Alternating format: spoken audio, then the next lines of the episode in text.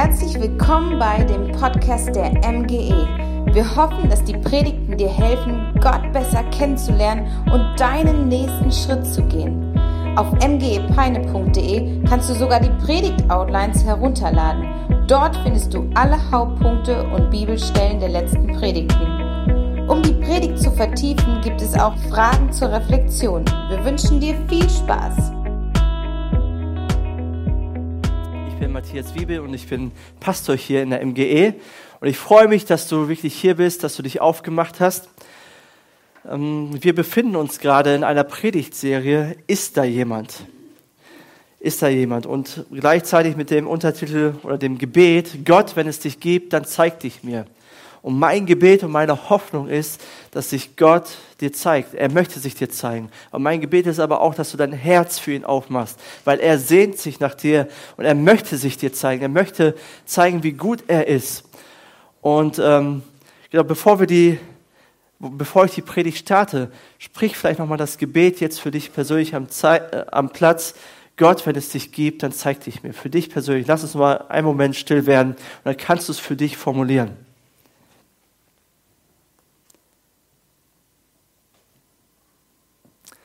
Danke, dass du dich offenbaren wirst, Gott. Parallel dazu kann man ein Buch lesen, das findet ihr dort draußen auf diesem Tisch, auf diesem Büchertisch.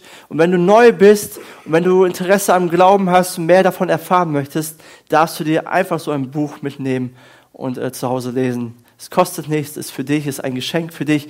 Wir freuen uns einfach, dass du da bist und dass du dich auf den Weg machst, um Gott zu suchen. Also schnapp dir nach dem Gottesdienst einfach ein Buch, wenn du das noch nicht hast. Wir betrachten während der Predigtserie die Geschichte vom verlorenen Sohn. Diese Geschichte hat Jesus erzählt und die ist weltbekannt. Die allermeisten Menschen kennen diese Geschichte. Und sie drückt wirklich das Herz Gottes aus. Sie zeigt, wer Gott ist. Ähm, die, die Geschichte über den verlorenen Sohn zeigt, was Jesus getan hat, wie er denkt, wie er fühlt, seine Liebe, seine Barmherzigkeit. All das sehen wir in dieser Geschichte. Und in der, in der ersten Woche ging es darum, und dass wir Menschen eine Sehnsucht nach mehr haben. Wir wollen mehr aus unserem Leben machen. Wir wollen nicht einfach ein Standardleben für 0815 jeden Tag dasselbe erleben. Wir haben eine Sehnsucht nach etwas Größerem. Und das hat uns der Schöpfer hineingelegt. Aber diese Sehnsucht werden wir nicht ohne unseren Schöpfer finden. Oder wenn unser Schöpfer außerhalb von unserem Leben ist, sondern wir finden dieses Mehr nur in ihm. Jesus möchte uns diese Sehnsucht nach mehr stillen. In der zweiten Woche ging es um einen Neuanfang, um Buße. Gott ermöglicht uns einen Neuanfang. Und Buße ist ein schönes Wort, ein schönes Konzept, weil Buße bedeutet, ich bin vorher in die falsche Richtung gelaufen und jetzt gibt Gott mir die Möglichkeit, in die richtige Richtung zu laufen und das Richtige zu tun. Und Gott schenkt uns immer eine neue Chance, eine zweite, dritte, vierte oder fünfte. Er möchte, dass wir auf dem richtigen Weg sind. Letzte Woche ging es darum, dass Jesus mit seinem Licht die Finsternis in unserem Herzen und in unserer Seele vertreiben möchte. Es gibt so viele Schattenseiten und so viel Dunkelheit und nur sein Licht kann das verdrängen. Und wir brauchen ihn. Er möchte dir das geben. Und heute ist so die Frage, ist da jemand, der mich sicher nach Hause bringt? Oder anders formuliert, ist da jemand, bei dem ich Sicherheit finde? Ist da jemand, der mich bedingungslos annimmt, der mich bedingungslos liebt? Gibt es einen Gott, der das tut? Gibt es jemanden, der mich einfach annimmt und mich so akzeptiert, wie ich bin? Das wollen wir betrachten. Ich glaube, jeder von uns kennt unangenehme Situationen, oder? So Dinge sind uns unangenehm, Situationen, Begebenheiten sind uns unangenehm. Für mich als Schüler war das so, wenn wir im Unterricht saßen und der Lehrer stellte eine Frage und keiner meldete sich, weil keiner die Antwort wusste, dann schweifte sein Blick oder ihr Blick umher. So, wen kann ich jetzt dran nehmen? So, wer muss seine mündliche Note verbessern? Das, war, das waren die längsten Sekunden für mich in meinem Leben. Und natürlich hat man dann verschämt auf den Boden geguckt oder weggeguckt oder irgendwie versucht, sich unsichtbar zu machen und gebetet, Gott, lass diesen Kelch an mir vorüberziehen. Ich möchte nicht rankommen und mich blamieren, wenn ich keine Antwort weiß. Oder wenn beim Sport oder beim Fußball gewählt wurde, ne, tipp, top, ne, da hast du schon in die Furcht, in die Furcht der Gesichter gesehen, wie, die, wie auf einmal die Angst in den Augen war bei den Kids. Ne? Also jeder Sportart bin ich eher oder später dran gekommen, aber nie ganz zum Schluss. Aber es gab immer die drei Leute, die zum Schluss übrig geblieben sind, oder? Und dann hat das eine Team die zwei schlechtesten bekommen und das andere Team den weniger schlechten. Was für ein, das ist einfach schlimm, dieses Konzept. Also wählen ist nicht immer gut. Zumindest beim Fußball nicht. Oder kennt ihr das, das peinliche Schweigen beim ersten Date, wenn du jemanden kennenlernst? Du fragst sie, bitte lass mich genug Gesprächsthemen haben. Lass kein peinliches Schweigen aufkommen. So unangenehme Momente. Oder man ist im Wohnzimmer mit ganz vielen Leuten zusammen und auf einmal nach ein paar Minuten sind alle verschwunden nur du bleibst über mit einer anderen Person des anderen Geschlechts. Zumindest ist es bei mir so. Mit einer fremden Person. Und ich denke mir, oh nein, Muster, wo sind denn alle hin? Wo sind denn alle verschwunden? Herr, gib mir ein Thema, was ich sagen kann. Lass mein Handy klingeln. Lass, lass die Klingel klingeln. Lass mich hier rauskommen. Ich muss aufs Klo oder irgendwas. Wir kennen alle peinliche Situationen, unangenehme Momente. Und so, wenn ich an meine Vergangenheit denke und so an Situationen erinnert werde, werde ich manchmal immer noch rot, wenn ich darüber nachdenke. Aber jeder kennt das. Ob es Vorträge, Referate sind oder Gespräche mit Menschen oder, ja, oder Menschen an sich oder Fehler, die man gemacht hat. Manche Dinge, für die schämen wir uns oder die sind, die sind uns peinlich. Aber viel krasser als diese Dinge, die ich aufgezählt habe, ist, wenn wir uns wirklich oder wenn es Dinge gibt in unserem Leben, die wir verstecken, die wir verheimlichen, weil wir uns so sehr dafür schämen. Gut, dass niemand weiß, dass ich Rumpelstilzchen heiße. Gut, dass das niemand, das darf keiner erfahren. Ansonsten verliere ich mein Gesicht. Ansonsten ja, kann ich umziehen. Ansonsten kann ich weg. Ansonsten, ja, will ich in den Erdboden versinken. Es gibt Dinge, davor schämen wir uns so richtig. Wir wollen nicht Fehler zugeben. Wir wollen nicht komisch angeguckt werden oder gemieden werden, weil das alles spielt sich in unserem Kopf ab. Keiner soll unsere blinden Flecken sehen, keiner soll unsere Schwachheiten kennen, die wir haben. Was denken die anderen? Und Scham ist ein Riesenproblem, weil Scham entfremdet uns von Menschen, weil wir verstecken uns in unserem Schneckenhaus und wollen uns nicht öffnen, wir wollen nicht authentisch sein, wir verbergen etwas. Aber Scham entfremdet uns auch von Gott. Weil wir denken, wir sind nicht würdig, wir sind nichts wert, Gott liebt uns nicht, das ist einfach zu peinlich, einfach zu schlimm, was in meinem Leben ist. Und Scham flüstert dir ständig Dinge ins Ohr oder in deine Gedanken. Der Scham sagt dir immer wieder, du bist nicht wichtig, du bist nicht liebenswert, du bist nicht wertvoll, Du hast keinen Sinn im Leben. Du hast keine Chance verdient. Dir kann man nicht vergeben. Das kann man nicht wieder gut machen. Und ich kenne diese Stimmen nur sehr gut. Die Stimme der Scham. Wenn ich mein Leben betrachte. Ich hatte immer meine Fehler vor Augen. Ich habe immer meine Fehler gesehen, meine Vergangenheit, was ich falsch gemacht habe. Und jedes Mal kam die Stimme, okay, mag sein, dass Gott dir vielleicht vergeben hat, aber vielleicht auch nicht. Du wirst das erst erfahren, wenn du stirbst, wenn du vor ihm stehst. Und da wird sich zeigen, ob Gott dir wirklich alles vergeben hat oder ob die Dinge, die du getan hast, nicht zu schlimm sind. Oder Gott kann dir vielleicht vergeben, aber ob er dich segnen wird, ob er dir Gutes tun wird, ob du Erfolg haben wirst im Leben, das glaube ich nicht. Zu schlimm sind die Dinge, die du getan hast. Und Scham belügt dich. Und wenn ich das heute noch betrachte, wenn ich zurückblicke, dann denke ich, was für ein Quatsch, was für eine Lüge, was für ein Unsinn. Und Scham hält uns fest, es, es, äh, es hält uns gefangen. Wir können nicht frei aufleben, wir können nicht durchatmen. Und der Teufel, unser Gegenspieler, der Gegenspieler Gottes, der arbeitet mit Scham, er arbeitet mit Angst. Er malt uns ständig unsere Fehler vor Augen, ständig unsere Schwachheiten, ständig das, was wir nicht gut können, was, was uns passiert ist, wovor, ja, wovor wir uns schämen, wo wir Schuldgefühle haben. Und wir sind wie gelähmt. Wir denken nur über unsere Vergangenheit nach und können gar nicht im Hier und Jetzt leben und haben, uns überhaupt, und haben überhaupt keine Freude für die Zukunft. Wie kommt Scham in unser Leben? Ich glaube, jeder von uns kennt Scham. Jeder, jeder hat damit zu tun.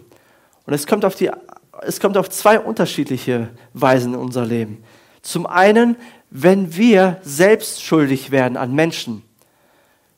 Wenn wir Menschen durch Worte verletzen, wenn wir Dinge tun, die andere verletzen, wenn wir egoistisch leben, selbstzentriert sind, wenn wir andere Menschen ausnutzen für unsere Zwecke, für unsere Ziele, solange wir ein Gewissen haben, wird immer Scham da sein. Wir denken, was habe ich gemacht? Warum habe ich das gesagt? Warum habe ich das getan? Warum habe ich diese Menschen so behandelt? Und das verfolgt uns, solange wir das nicht in Ordnung kriegen. Aber Scham kommt auch dann in unser Leben, wenn andere Menschen an uns schuldig werden. Jegliche Art von Missbrauch, ob es körperlich ist, ob es mit Worten ist, es kommt Scham in unser Leben. Wir schämen uns. Und auch wenn es offensichtlich ist, dass der andere schuld ist und ich nicht und ich nichts dafür kann, schämen wir uns davor und wollen das verbergen, wollen das verstecken. Das darf keiner erfahren. Denn vielleicht könnte der andere denken, ja, mehr hast du nicht verdient. Du hast nicht mehr verdient. Du bist nichts wert. Das flüstert Scham. Oder wenn Menschen uns nicht respektieren, uns nicht wertschätzen, uns als Außenseiter darstellen, uns fertig machen, dann flüstert Scham, genau das bist du, genau das hast du verdient. Du hast nicht mehr verdient. Und wir, wir schämen uns, wir wollen das verbergen, wir setzen eine Maske auf, sind nicht mehr echt und spielen etwas vor. Und in der Geschichte vom verlorenen Sohn sehen wir das genauso. Der verlorene Sohn, er verlangt das Erbe von seinem Vater, er haut ab von seinem Vater in ein fernes Land, verprasst sein Geld. Und es steht geschrieben, dass er sein äh, Geld mit äh, Prostituierten verprasst hat. Und durch all die Dinge, die er tut, wie er respektlos ist zu seinem Vater und das, was er danach tut, kommt Scham in sein Leben. Er öffnet die Tür für Scham. Und im Orient ist und war die Reputation sehr, sehr wichtig. Wichtiger noch als bei uns in der deutschen Kultur. Weil wenn du versagt hast, dann hat das deine ganze Familie betroffen. Dann ist die Scham nicht nur auf die, auf die handelnde Person gekommen, sondern auf die ganze Familie, auf den Vater, auf den Bruder, auf, auf die Dorfgemeinschaft. Weil alle haben sich gefragt, ja, du hast deinen Sohn nicht unter Kontrolle. Was machst du da? Also das hat alle betroffen. Und er öffnet die Tür für die Scham durch all die Dinge, die er tut. Er schämt sich zutiefst. Das können wir lesen in Lukas 15, Vers 21. Dort heißt es, Vater, sagte der Sohn zu ihm. Der Sohn ist einsichtig geworden, er kehrt zurück, er tut Buße, er, er will wieder bei seinem Vater sein. Und dann kommt er da an und dann sagt er, ich habe mich gegen den Himmel und gegen dich versündigt. Das stimmt. Das hat er gut beobachtet, das ist die Wahrheit. Und dann sagt er, ich bin es nicht mehr wert, dein Sohn genannt zu werden. Das ist nicht die Wahrheit. Das ist gelogen. Das ist Unwahrheit. Das hat ihm Scham zugeflüstert. Das ist nicht richtig. Das hört sich zwar sehr, sehr demütig an, aber ist es nicht. Im Endeffekt setzt er sich eine Maske auf und versucht dem Vater was vorzuspielen und sagen, hey, du musst mich nicht annehmen. Der Vater verlangt das gar nicht von ihm, dass er das sagt ich bin es nicht mehr wert. Woher nimmt er sich das Recht, das zu sagen? Ich bin nicht würdig, ich bin nicht wertvoll. Scham führt immer dazu, dass wir uns bewerten. Dass wir uns bewerten, dass wir andere bewerten. Wir werden anmaßend. Sich zu bewerten ist anmaßend. Das steht dir nicht zu, das steht mir nicht zu. Kein Mensch darf mich bewerten, kein Mensch darf dich bewerten. Und du darfst dich selber nicht bewerten und ich darf mich selber nicht bewerten. Das ist anmaßend. Aber das, Scham führt uns dazu, treibt uns dazu. Und ich kann mir vorstellen, wie der Sohn auf dem Weg nach Hause, und das war ein langer Weg, langer, beschwerlicher Weg, wie er sich die ganze Zeit gesagt hat, ich bin nichts wert, ich bin nicht würdig, ich will nur noch Sklave sein. Ich, das werde ich meinem Vater sagen. Ja, ich werde mich ganz tief verbeugen vor ihm und werde ihm das so sagen. Und vielleicht kennst du die Sätze auch, die du über dein Leben aussprichst. aussprichst. Ich kann nichts, ich bin ein Versager, ich habe keine zweite Chance zu verdienen. Mir kann man nicht vergeben, ich kann mir selbst nicht vergeben, ich habe keine Gnade verdient. Aber wie reagiert der Vater? Wir wissen, dass der Vater die ganze Zeit, als der Sohn weg war, Ausschau nach seinem Sohn gehalten hat. Er hatte Sehnsucht nach seinem Sohn. Und als er den Sohn sieht, hat der Vater nichts anderes im Kopf, als ihn zu Herzen, ihn zu umarmen, ihn voller Mitleid anzuschauen, ihn zu küssen, ihm seine Liebe zu zeigen, seine Freude zu zeigen. Der, der Vater verlangt überhaupt keine Rechtfertigung von dem Sohn. Na, jetzt reden wir mal Tachles, Junge. Was hast du gemacht? Erzähl mal alles. Jetzt kommt alles auf den Tisch. Und dann schauen wir mal weiter, welche Position du jetzt bekommst. Nein, gar nichts davon. Der Vater will ihn einfach nur küssen. Aber die Scham vernebelt seine Sinne. Es, die Scham verschließt das Herz des Sohnes. Der Sohn hat nur sein Versagen im Kopf, nur seine Sünden im Kopf. Er denkt sich, jetzt muss doch eine Standpauke kommen, oder? Ich muss doch jetzt eine Lektion erteilt bekommen. Irgendwas muss doch kommen, eine Strafe. Ich muss doch meine Schuld irgendwie ausgleichen. Ich muss es doch wieder gut machen typische Reaktion. So denken wir auch. Wir müssen es doch irgendwie wieder hinbiegen können. Es ist kein Platz für Gnade da, kein Platz für Barmherzigkeit. Scham vermittelt, vermittelt uns immer ein falsches Gottesbild und ein falsches Selbstbild. Es verdreht alles. Wir sehen nur Schuld und Strafe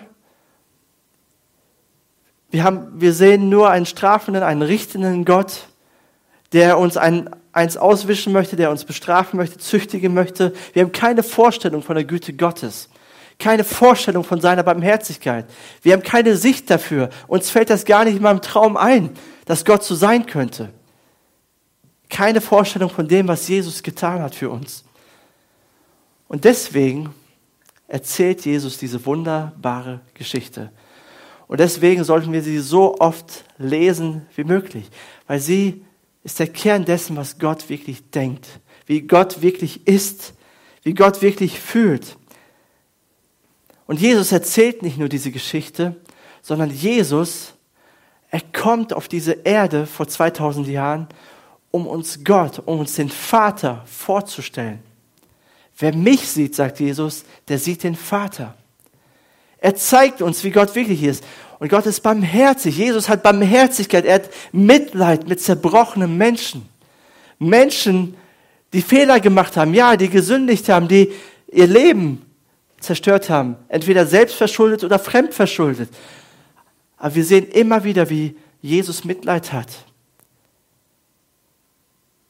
Barmherzig ist. Und dann geht Jesus ans Kreuz. Das macht er nicht einfach so, sondern er zeigt uns am Kreuz, was er bereit ist für dich und für mich aufzugeben. Deswegen geht er ans Kreuz, um zu zeigen, hey, so wertvoll bist du in meinen Augen. Ich bin bereit, alles hinzugeben. Der Vater im Himmel ist bereit, sein Bestes aufzugeben für dich und für mich. Koste es, was es wolle. Am Kreuz zeigt er dir und mir seine Liebe obwohl wir versagt haben, obwohl wir schuldig geworden sind. Gott macht keine Vorwürfe. Gott malt uns das nicht ständig vor Augen. Gott sagt nicht, ja, du hast die Strafe, du musst bestraft werden, sondern er sagt, okay, du hast zwar die Strafe verdient, aber ich nehme die Strafe auf mich. Ich nehme es auf mich. Ich werde am Kreuz sterben für dich. All das, was du verdient hast, nehme ich auf mich. So sehr liebe ich dich. Ich strafe nicht, sondern ich nehme die Strafe auf mich. Was für ein Gott, das haben wir auch eben gesungen. Was für ein großartiger Gott. Gott meint es gut mit dir. Und diese Gnade, diese Gnade hat die Macht, die Schuld und die Scham völlig aus deinem Leben zu verdrängen. Das ist die einzige Kraft, die Scham in deinem Leben eliminieren kann die einzige Kraft, das Kreuz von Jesus Christus. Es gibt keine andere Kraft, kein anderes Mittel außer Jesus Christus, wie am Kreuz für dich stirbt. Und wenn wir das begreifen, wie gnädig er uns war, dass er alles für mich gegeben hat, wird die Scham weniger. Auf einmal kommt Licht in mein Herz. Und auf einmal kommt Frieden in mein Herz. Auf einmal werde ich selbstbewusster. Auf einmal werde ich eine Persönlichkeit, wie Gott sie sich vorstellt. Du kannst deine Vergangenheit nicht ändern, aber Gott kann deine Gegenwart und deine Zukunft verändern. Durch seine Gnade. Amen. Das ist Gott. Er macht das. Die Vergangenheit ist passiert. Es ist nicht mehr rückgängig zu machen.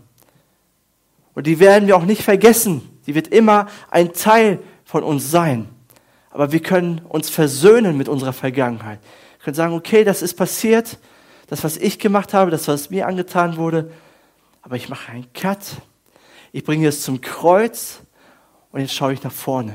Und ich möchte mit Jesus nach vorne gehen. Das ist sein Ziel. Und ich bitte dich, mach heute Cut mit, deinem, mit deiner Scham, mit all dem, was passiert ist. Bring es zu Jesus ans Kreuz. Sag, jetzt ist genug, jetzt ist Schluss. Ich will nach vorne schauen.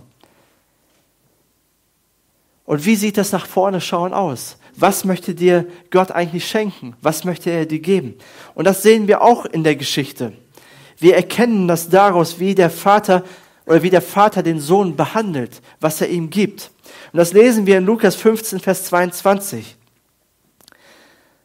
Dort steht, doch der Vater befahl seinen Dienern, schnell holt das beste Gewand und zieht es ihm an, steckt ihm einen Ring an den Finger und bringt ihm ein paar Sandalen. Der Vater beschenkt den Sohn mit dem besten Gewand, mit einem Ring an den Finger und mit Sandalen, mit Schuhen. Und alle Geschenke sind Beweise der Liebe Gottes, sind Beweise der Liebe des Vaters. Und alle Geschenke haben eine große Bedeutung, vor allen Dingen in der damaligen Kultur. Und um diese Geschenke geht es jetzt. Das möchte Gott dir schenken. Das möchte Gott dir geben. Er möchte dir deine Scham nehmen. Er nimmt dir das, aber er möchte dir auch was geben. Gott nimmt nicht nur was, sondern er gibt dir auch was. Er gibt dir eine neue Perspektive. Und darum geht es jetzt. Und das erste ist, Gott gibt dir sein Gewand oder sein bestes Gewand. Und das ist ein Symbol der Ruhe oder des Angenommenseins. Der Vater gibt dem Sohn nicht einfach irgendein Gewand, oder? Ein Gewand, das in die Altkleidersammlung gehört, dass er sowieso, das sowieso nicht mehr getragen wird, sondern er gibt ihm das beste Gewand. Und wer hatte damals das beste Gewand im Haus? Der Vater. Der Vater sagt, holt mein bestes Gewand und gibt es ihm. Das, also seine Sonntagsgarderobe, das Feinste vom Feinsten, gibt ihm das. Er ist mein Sohn, er verdient es, ich möchte es ihm geben. Und ich kann mir vorstellen, wie der Sohn das nicht annehmen konnte. Vater, das ist zu viel. Du hast mich schon angenommen, du hast mich aufgenommen in deinem Haus, du hast mir vergeben, du machst mir keine Vorwürfe und jetzt noch dein Gewand, das ist zu viel des Guten, oder? Und der Vater, was tut er? Er gibt es ihm trotzdem. Der hört gar nicht zu, ihn interessieren gar nicht unsere Ausreden, unsere Gedanken, sondern der Vater zieht es ihm trotzdem an. Und das Gewand steht für Ruhe, für Ankommen, für Vergebung, indem der Vater ihm sein Gewand gibt, sagt der Sohn, du gehörst zu mir. Ich habe dich rein gemacht. Ich habe dir alles vergeben. Keine Schuldzuweisung mehr. Ich verurteile dich nicht mehr. Du gehörst zu mir. Du brauchst dir meine Liebe nicht verdienen. Ich liebe dich schon. Ich gebe dir mein Bestes. Ich gebe dir das Beste vom Besten. Und das tut der Vater mit dir auch, mit mir auch. Er gibt dir sein Bestes. Er gibt dir Jesus. Das ist das Beste. Gott gibt immer das Beste für uns. Der Vater beweist damit, du bist angenommen. Und Paulus, er drückt das so aus in Römer 8, Vers 15. Er sagt, denn der Geist, den ihr empfangen habt, macht euch nicht zu Sklaven, so dass ihr von neuem Angst oder äh, von neuem in Angst und Furcht leben müsstet. Er hat euch zu Söhnen und Töchtern gemacht. Und durch ihn rufen wir, wenn wir beten, aber Vater. Wenn du Christ wirst, wenn du sagst, Jesus, komm in mein Leben, ich möchte dir nachfolgen, ich möchte, dass du in meinem Herzen wohnst, dass du in meinem Leben bist, dann kommt der Geist Gottes in dein Leben. Gott selbst durch seinen Heiligen Geist wohnt in dir. Und das Erste, was der Heilige Geist tut, ist, dir deine Angst und deine Furcht zu nehmen. Zu sagen, hey, du bist nicht mehr Sklave, du bist nicht mehr gebunden. Du brauchst dich nicht mehr schämen, sondern du bist frei. Du brauchst keine Furcht mehr haben. Du bist Sohn Oder Tochter, du gehörst zu mir. Du gehörst ganz zu mir. Du kannst zur Ruhe kommen. Ich liebe dich bedingungslos. Ich habe dich angenommen. Das ist die Aufgabe von Gottes Geist, der uns immer wieder sagt, hey, komm zur Ruhe. Ich liebe dich. Ich bin für dich. Ich lasse dich nicht im Stich. Ich bin da für dich. Ich habe dir das Beste gegeben. Ich war bereit, alles für dich aufzugeben. Und du kannst den Vater Abba, Vater nennen. Abba heißt Papa. Du kannst Gott Papa nennen. Eine intime, ein intimes Wort, was nur Kindern dem Vater zugerufen haben. Papa. Das steht dafür, dass alles in Ordnung ist. Dass er für dich da ist. Ich konnte lange zu Gott nicht Papa sagen. Das war für mich komisch, Gott Papa zu nennen. Gott ist König, er ist der Herrscher, er ist der Retter, er ist der Erlöser und das ist auch alles richtig. Aber Papa ist doch was anderes. Wenn andere das gebetet haben, dachte ich, Mann, das klingt komisch. Das, irgendwie passt das nicht. Aber irgendwann hat mir Gott das gezeigt, wo ich das das erste Mal aus tiefstem Herzen sagen konnte, Gott, du bist mein Papa. Es kommt nicht auf die Worte an, sondern was dahinter steckt. Kam Ruhe in mein Herz. Weil das bedeutet, Gott ist für mich. Mein Papa ist für mich. Er kümmert sich um mich. Er sorgt sich um mich. Er ist für mich da. Er lässt mich nicht im Stich. Er ist mein Papa. Und wenn Sorgen kommen und wenn die Herausforderungen des Lebens kommen, erinnert mich der Heilige Geist, er ist dein Papa. Er kümmert sich um dich. Hab keine Angst. Ich liebe dich und ich werde alles gut machen. Das möchte der Geist Gottes in deinem Leben tun, dass du weißt, dass Gott dein Papa ist, der für dich da ist. Und so lässt es sich wunderbar leben, das verspreche ich euch. Du kommst zur Ruhe. Klar gibt es Sorgen hier und da, aber du weißt, wenn du die Sorgen abgeben kannst. Du weißt, es ist jemand da für dich. Das zweite ist, was Gott uns schenkt. Gott gibt dir seinen Ring. Und der Ring ist ein Symbol der Sicherheit. Oder ne, früher wurde den Königen der Ring geküsst, wenn sie begrüßt, begrüßt wurden. Und der Ring war eigentlich auch ein Zeichen nicht nur der Sicherheit, sondern ein Zeichen der Macht, der Autorität, der Würde. Für reiche Leute war das auch ein Zeichen des Wohlstands. Mit dem Ring hat man äh, Verträge besiegelt. Das war so wie die Unterschrift heute.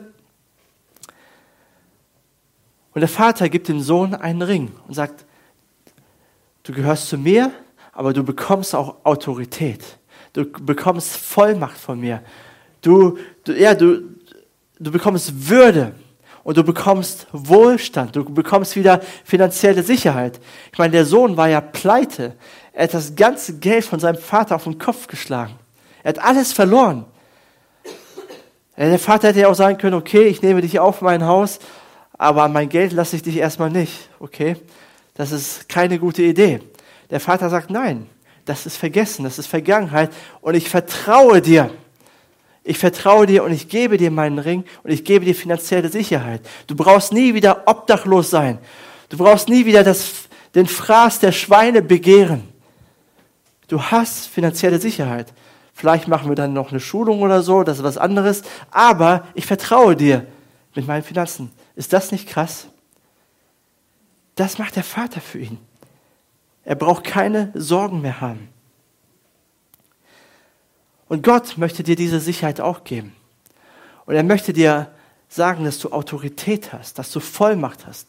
Jesus, er drückt das mal in Markus 16, Vers 15 bis 18 so aus. Bevor er in den Himmel auffährt, gibt er den seinen Jüngern noch einen Missionsauftrag mit. Und dort heißt es, danach sagte Jesus zu seinen Jüngern, geht in die ganze Welt und verkündet der ganzen Schöpfung das Evangelium. Wer glaubt und sich taufen lässt, wird gerettet werden. Wer aber nicht glaubt, wird verurteilt werden. Und dann sagt er folgende Zeichen. Oder für folgende Zeichen gebe ich euch Autorität. Folgende Zeichen werden die begleiten, die glauben. In meinem Namen werden sie Dämonen austreiben. Sie werden in neuen Sprachen sprechen. Wenn sie Schlangen anfassen oder ein tödliches Gift trinken, wird ihnen das nicht schaden. Kranke, denen sie die Hände auflegen, werden gesund werden. Wenn du Kind Gottes wirst, wenn du zu Jesus gehörst, bekommst du auch eine Ladung Autorität mit. Und zwar die Autorität des Himmels. Das haben wir uns nicht verdient. Das schenkt uns Gott. Du bekommst die Autorität, sein Evangelium, seine gute Nachricht zu verkünden. Du darfst das mutig machen. Du, du, bekommst die Autorität, glaubensvolle Gebete zu sprechen, zu sagen, dein Reich komme, dein Wille geschehe, wie im Himmel so auf Erden. Das darfst du mit Mut aussprechen. Du bekommst die Autorität über die geistliche Welt. Du kannst dich dem Bösen entgegenstellen. Negativen Gedanken kannst du dich entgegenstellen. Negativen Worten kannst du dich entgegenstellen, weil du Autorität bekommst. Das, was du sagst im Namen Jesus, hat Macht, weil Gott dir diese Autorität gibt. Gott hat Werke für dich vorbereitet, die du tun sollst, in seiner Autorität. Du bist nicht irgendwer, keine Hempfli-Bempfli, der sich ver verstecken muss. Du kannst aufstehen, mutig sein und nach vorne gehen und etwas bewegen in seinem Namen. Gott gibt dir seinen Ring, seine Autorität. Und in allem, was du tust, darfst du Sicherheit haben. Das Dritte, was er dir schenkt, ist, Gott gibt dir seine Schuhe. Ein Symbol der Annahme. Im jüdischen Haushalt damals trugen nur Hausbesitzer oder die Familie Sandalen, aber nicht die Diener und die Arbeiter, die trugen keine Schuhe, nicht die Sklaven. Und indem der Vater dem Sohn die Schuhe gibt, sagt er, du bist nicht einfach mein Diener, auch wenn du das erbeten hast von mir, ein Diener zu sein. Nein, du bist kein Diener für mich, sondern du bist mein Sohn. Du gehörst zur Familie. Du gehörst zu mir. Also Gott gibt uns unsere Identität zurück. Er zerbricht die Scham, er nimmt die Scham hinweg von uns und er gibt uns was Neues. Eine neue, neue Sicherheit, eine neue Identität. Wir sind keine Versager, wir sind keine Fremden oder irgendwie komisch, sondern wir gehören zu ihm. Und in ihm finden wir Ruhe, in ihm haben wir Autorität, in ihm haben wir Sicherheit. Aber der Vater setzt für seinen Sohn noch einen drauf. In Lukas 15, Vers 23 bis 24 steht, dort sagt der Vater, holt das Mastkalb und schlachtet es. Wir wollen ein Fest feiern und fröhlich sein. Denn mein Sohn war tot und nun lebt er wieder. Er war verloren und nun ist er wiedergefunden. Und sie begannen zu feiern. Der Vater gibt ein Fest für seinen Sohn. Und dieses Fest ist ein Zeichen für seine bedingungslose Liebe. Was war der Grund des Festes? Warum feiert der Fest? Äh, feiert der Vater dieses Fest für seinen Sohn? Der Sohn war ungehorsam, selbstsüchtig, egoistisch, ist abgehauen mit seinem ganzen Geld, mit seinem ganzen Geld. Er verprasst es. Er kommt demütig wieder. Und deswegen gibt es das Fest. Der Vater feiert nicht das Fest, weil der Sohn so gut ist, sondern der Vater feiert das Fest für den Sohn, weil er tot war und wieder lebendig ist. Weil etwas geschehen ist. Der Sohn hat zurück zu Gott gefunden. Die Freude siegt immer über Scham. Und der Vater macht ein öffentliches Fest. Er macht kein, kein Familienfest nur für so ein paar auserwählte Leute, sondern für alle, für sein ganzes Dorf. Warum? Damit jeder sehen kann, okay, ihr alle kennt meinen Sohn, Ihr alle wisst, was er getan hat, wie er sein Leben ja, versaut hat. Aber das ist Vergangenheit. Jetzt könnt ihr alle sehen, wie ich meinen Sohn annehme. Er gehört zu mir. Er trägt mein Gewand, mein Ring. Er gehört zu mir. Keine Schuldzuweisung mehr, keine Vorwürfe mehr. Das ist alles passé, alles Vergangenheit. Wir konzentrieren uns auf die Zukunft das ist mein Sohn und den liebe ich über alle Maßen, bedingungslos. Alle sollen es sehen. Ein ähnliches Fest, was wir als Christen feiern, ist die Taufe. Wir hatten dieses Jahr schon eine Taufe am Eichster See. 13 Menschen haben sich taufen lassen. Was für ein Geschenk Gottes. Menschen, wo sichtbar wurde, okay, die haben ihr altes Leben zurückgelassen und die haben zurück zu Gott gefunden. Die gehören zu Gott. Gott hat ihnen den Ring gegeben. Gott hat ihnen sein Gewand angezogen. Er hat alles vergeben. Sie gehören zu ihm. Sie gehören zu uns. Wir sind eine Familie. Und ich bin dankbar, euch zu sagen, dass wir dieses Jahr eine zweite Taufe ansetzen werden. Weil ich gefragt wurde. Ich wurde letzten Sonntag gefragt, Matthias, können wir nicht noch eine Taufe machen dieses Jahr? Ich möchte mich gerne taufen lassen. Ich möchte gerne, äh, dass du das auch machst. Und ich habe gesagt, okay, ich werde mich darum kümmern. Wir werden es aber nicht am Eichser See machen. Ist ein bisschen kalt. Ich könnte das machen, aber ich glaube, es wäre nicht so, nicht so optimal. Aber am 27. Oktober, ich habe so Flyer gemacht, die sind dort draußen auf dem Tisch. Wenn du dich anmelden möchtest, darfst du dir das gerne mitnehmen. Am 27. Oktober um 15 Uhr. Und wir haben die Möglichkeit, das in der Baptistengemeinde hier in Peine zu machen. In der Christuskirche. Die haben uns das angeboten. Die haben ein Taufbecken. Die haben die komplette Infrastruktur. Ist vielleicht nicht ganz so romantisch wie am See. Aber dafür ist das Wasser wärmer. Es ist sauber es gibt Umzugsräume und so weiter und so fort. Und es kommt auch nicht darauf an, wo man das macht, sondern dass man es macht und dass man sich taufen lässt. Einen Täufling haben wir schon mal, wenn du, wenn du diese Entscheidung für Jesus getroffen hast, wenn du gesagt, wenn du dir sagst, ja, ich möchte Jesus nachfolgen, ich möchte, dass er in meinem Leben ist, ich möchte ihm mein Leben geben, ich möchte mich verbinden mit ihm, dann möchte ich dich einladen, diesen Schritt zu machen und diese Taufe mitzuerleben, dich taufen zu lassen. Weil das ist ein Fest, ein öffentliches Fest, wo sichtbar wird, das ist meine Tochter, das ist mein Sohn, die gehören zusammen. Gott hat alles vergeben. Sie gehören zu ihm. Amen. Und ähm, ja, du kannst mich einfach ansprechen und dann werde ich dir alles weitere erklären. Aber lass dich taufen. Vielleicht bist du schon langjähriger Christ und das war jetzt nicht neu, was ich dir so gesagt habe oder was ich gepredigt habe. Aber ihr kennt das ja auch, man kommt so in die Alltagsroutine, in diesen Trott rein und vergisst häufig die wichtigen Dinge im Leben. Man hat das so nicht auf dem Schirm. Wer bin ich denn eigentlich? Was hat Gott mir eigentlich geschenkt? Und wenn dann noch Herausforderungen kommen, Schwierigkeiten kommen, vergessen wir das auf einmal und ja, gelangen in so einen Strudel immer mehr abwärts. Und deswegen ist es so wichtig, dass wir uns täglich neu bewusst machen, was Jesus uns geschenkt hat, wer wir in Jesus Christus sind. Und ich möchte zum Schluss drei Bibelverse euch mitgeben, die findet ihr auch auf den Predigtzetteln. Kannst du gerne nach Hause nehmen und nochmal durchlesen, für dich annehmen, laut aussprechen. Und der erste ist in 2. Korinther 5, Vers 17. Wer bist du? Vielmehr wissen wir, wenn jemand zu Christus gehört, ist er eine neue Schöpfung. Das Alte ist vergangen, etwas ganz Neues hat begonnen. Das bist du. Müssen wir denn nur noch damit rechnen, verurteilt zu werden? Nein, für die, die mit Jesus Christus verbunden sind, gibt es keine Verurteilung mehr. Galater 3, Vers 26. Ihr alle seid also Söhne und Töchter Gottes, weil ihr an Jesus Christus glaubt und mit ihm verbunden seid. Das ist deine Identität. Das hat Jesus dir geschenkt. Du gehörst zu ihm. Lass uns zusammen beten.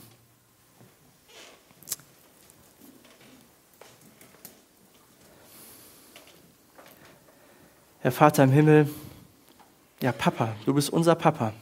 Du bist derjenige, der sich um uns kümmert, der an unserem Leben interessiert ist, der sich uns zeigen möchte. Ja, und wir brauchen dich. Wir brauchen deine Güte und deine Liebe heute Morgen. Zeig uns deine Barmherzigkeit.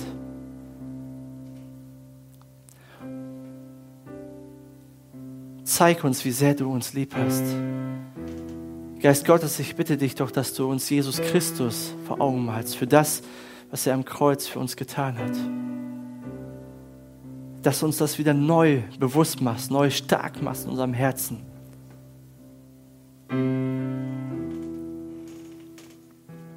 Jesus, du hast dein Leben für mich gegeben.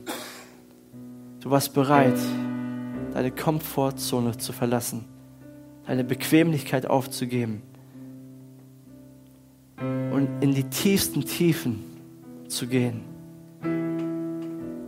Als unschuldiger Gott am Kreuz zu sterben für meine Schuld, die Strafe auf dich zu nehmen. Danke, Jesus. Und vielleicht bist du hier und dir ist zum ersten Mal klar geworden, Jesus kam für mich und Jesus starb für mich. Für mich. Er ist wegen meiner Scham gestorben, damit ich frei bin. Und vielleicht gibt es so viele Dinge in deinem Leben, die dich runterziehen, die dich runterdrücken, die, dich, die dir Angst machen, die dich fertig machen. Vielleicht Dinge, die du fremd, äh, die du eigenverschuldet hast, aber auch andere, die fremdverschuldet sind, wo andere dir was angetan haben. Veränderung erlebst du erst dann, wenn du sagst, Jesus, komm in mein Leben. Jesus, ich möchte dir nachfolgen. Jesus, ich brauche dich. Jesus, ich brauche deine Vergebung und ich nehme das Geschenk, was du für mich am Kreuz gemacht hast, an. Damit startet alles, dass du eine Entscheidung für Jesus triffst. Und wenn du diese Entscheidung für Jesus triffst, persönlich, beginnt ein Prozess, ein Prozess der Heilung. Und das dauert dann, das dauert, bis wir bei, bei Jesus sind. Aber es startet mit einer Entscheidung von dir. Und diese Entscheidung kann dir keiner abnehmen, die kann dir keiner überstülpen, die kann dir keiner vorschreiben, die kann dir keiner aufzwingen. Diese Entscheidung musst du selbst machen oder selbst treffen. Jesus hat schon alles für dich getan. Er hat sein Leben gegeben, er hat dir deine Schuld vergeben, er hat, er hat alles vorbereitet. Das Einzige, was du tun musst, ist zu sagen, ja Jesus, ich brauche dich ich kehre zurück zu dir. Und diese Möglichkeit bieten wir jede Woche in der MGE an, in der MGE an, dass du diesen Schritt machen kannst. Und wenn du sagst, ja, ich möchte diesen Jesus in meinem Leben haben, ich möchte ihm mein Leben geben, ich möchte diese Entscheidung treffen, dann melde dich gerade, streck gerade deine Hand aus, ich würde gerne für dich beten. Wer ist hier, der sagt, ich möchte, dass Jesus in mein Leben kommt? Ich möchte ihm nachfolgen. Ja, danke schön. Wer ist hier noch, der sagt, ich brauche Jesus in meinem Leben? Ich brauche es, dass er mein Leben verändert. Ich möchte ihm mein Leben geben. Dankeschön. Hammer-Entscheidung. Das ist die beste Entscheidung. Es beginnt mit einer kleinen Entscheidung, aber es ist wichtig, dass unser Herz dabei ist, dass wir sagen, Jesus, ich tue es von Herzen. Wer mich mit dem Mund bekennt und von Herzen glaubt, dem gebe ich das Recht, Gottes Kind zu sein. Und ich möchte einfach ein Gebet sprechen hier vorne. Und für die, die sich gemeldet haben, vielleicht hast du dich auch nicht getraut, dich zu melden, das ist kein Problem. Es kommt nicht auf das Handzeichen an, sondern wirklich auf unser Herz. Kannst du es einfach für dich am Platz mitsprechen, für dich selbst formulieren. Ich bete und du kannst es einfach für dich nachsprechen. Jesus, ich danke dir, dass du mich liebst. Ich danke dir, dass du für mich auf diese Erde gekommen bist. Und ich danke dir, dass du ans Kreuz aus Liebe für mich gegangen bist. Danke, dass du am Kreuz all meine Scham weggenommen hast, all meine Schuld genommen hast. Ich möchte dich um Vergebung bitten für all die Dinge, die ich falsch gemacht habe wo ich gegen den Himmel und gegen Gott gesündigt habe. Vergib mir das. Vergib mir aber auch die Dinge, wo ich schuldig am Menschen geworden bin. Zieh mir dein Gewand an. Ich brauche deine Vergebung. Ich danke dir, dass ich von nun an zu dir gehören darf. Dass ich dein Kind bin, dein Sohn, deine Tochter. Ja, hilf mir auf dem weiteren Weg, dir nachzufolgen. Hilf mir, frei zu werden von all den Gebundenheiten, die in meinem Leben sind. Und hilf mir, und gib mir deine Freude und gib mir deinen Frieden in mein Herz. Ich danke dir für deine Liebe. Amen. Jetzt möchte ich für alle anderen beten. Vielleicht ist so viel zerbrochen in deinem Herzen, so viel kaputt gegangen. Menschen haben dir was gesagt, haben dich abgelehnt, haben dich verletzt. Vielleicht hast du selber Dinge gemacht, wofür du dich schämst. Ich möchte für dich beten, dass Gott dein Herz heilt. Aber gleichzeitig möchte ich dich auch ermutigen, wenn es Dinge gibt, wo du sagst, das darf keiner erfahren. Nie, nie.